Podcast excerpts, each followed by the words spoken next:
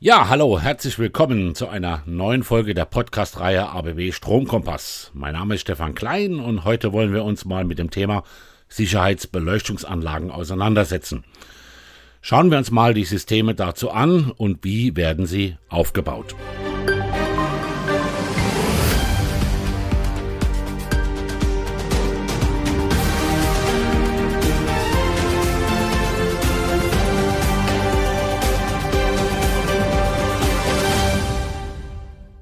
Heute aus dem Studio Berlin zugeschaltet ist mein Kollege Steffen Gussmann. Hallo Steffen. Hallo Stefan, guten Tag in die Runde. Ja, Thema Sicherheitsbeleuchtungsanlagen. Wir hatten ja bereits im April dieses Jahres mal einen Podcast gemacht über das Thema Not- und Sicherheitsbeleuchtung. Dazu haben wir uns ja mal auch die, die verschiedenen Normen und so weiter angeschaut. Heute wollen wir ja ein bisschen mehr ins Detail reingehen in das Thema Systeme. Äh, welche Systeme gibt es? Wie werden sie aufgebaut? Und äh, wo baue ich sie am besten auf und so weiter. Da kamen ja viele Fragen von Elektroinstallateuren und ich denke mal, da können wir auch gut in das Thema weiter einsteigen, in diesen zweiten Teil.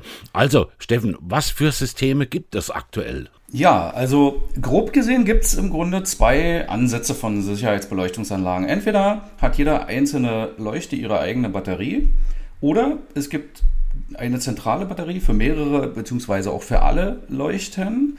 Ähm, das ist dann die klassische Zentralbatterieanlage, so fing das äh, ursprünglich auch mal an. Hier kann man jetzt nochmal unterscheiden, bei den Zentralbatterieanlagen gibt es auch noch äh, ein Untersystem, das nennt sich Gruppenbatterieanlage. Da ist halt der Unterschied, dass die Batterien im Gebäude verteilt sind und dann aber an jeder Batterie wieder mehrere Leuchten angehangen sind und all diese Batteriegruppen werden dann aber wiederum zentral gesteuert und überwacht.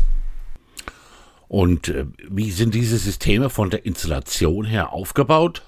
Ja, bei der Einzelbatteriebeleuchtung ist das leicht erklärt. Die Leuchten werden in die Stromkreise der Allgemeinbeleuchtung integriert.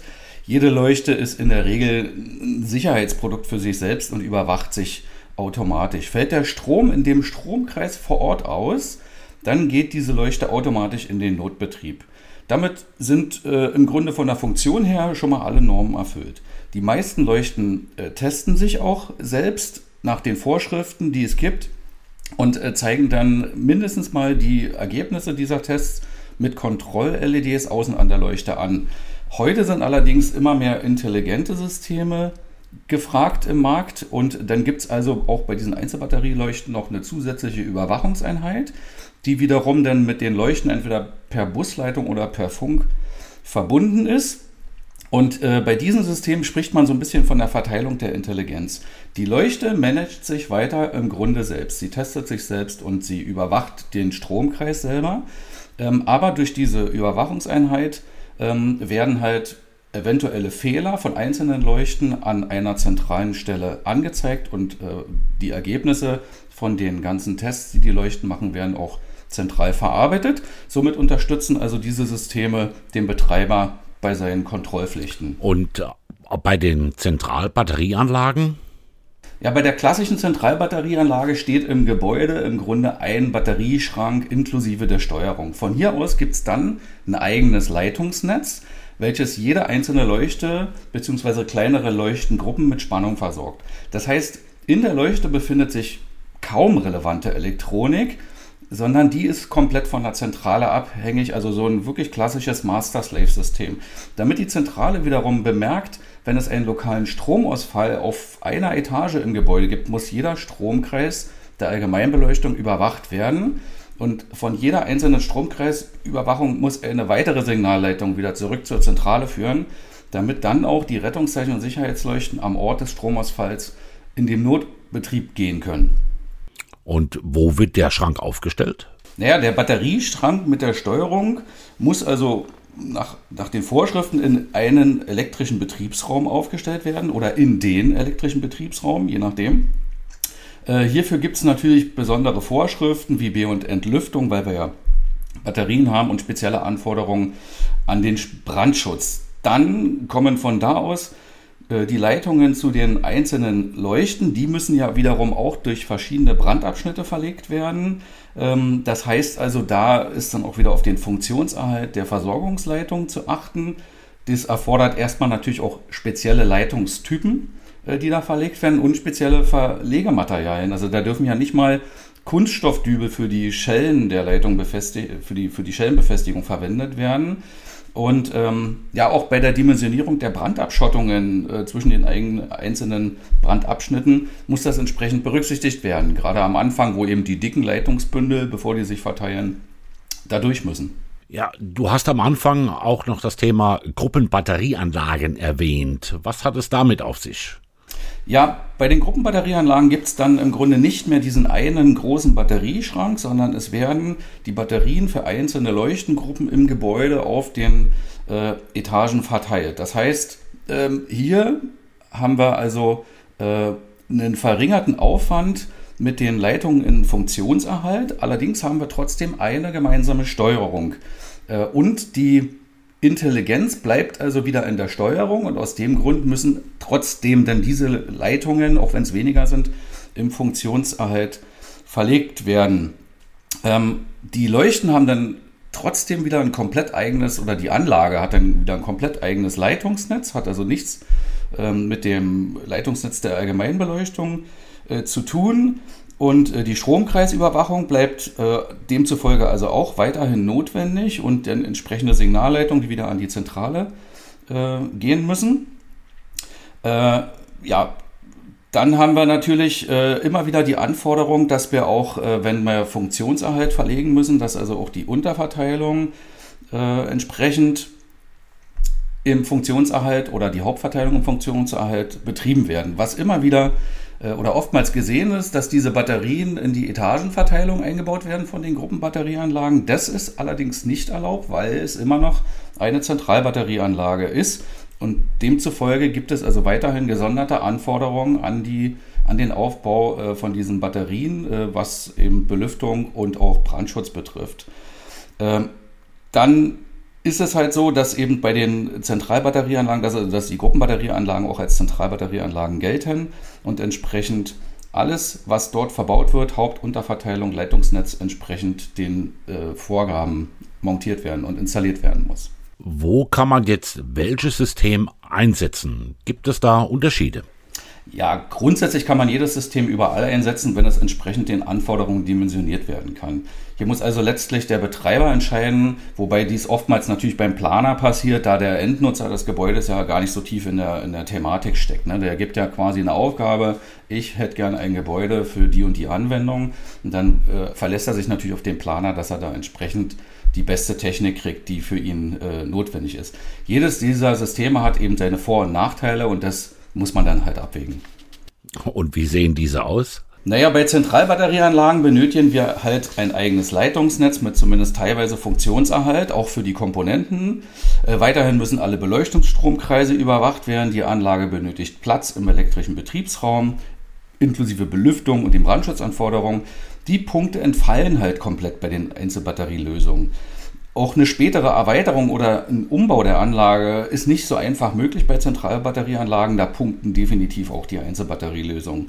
Ein anderer Punkt zum Beispiel ist, wenn das Gebäude eine andere Nutzungsart bekommt und damit eine Änderung der Überbrückungszeiten für die Sicherheitsbeleuchtung einhergeht.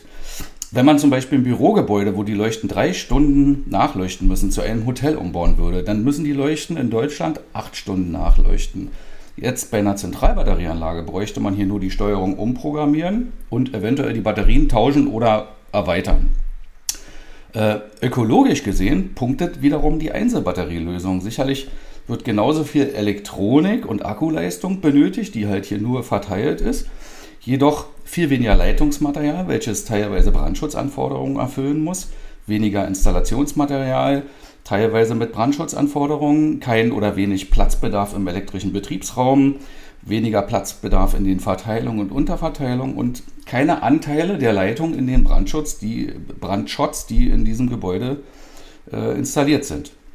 Ein anderes Thema ist natürlich die Instandhaltung. Bei selbstüberwachten Einzelbatterieleuchten hat man halt einen erhöhten Kontrollaufwand, welcher eben früher bei Zentralbatterieanlagen mehr oder weniger an einer Stelle ausgeführt werden konnte.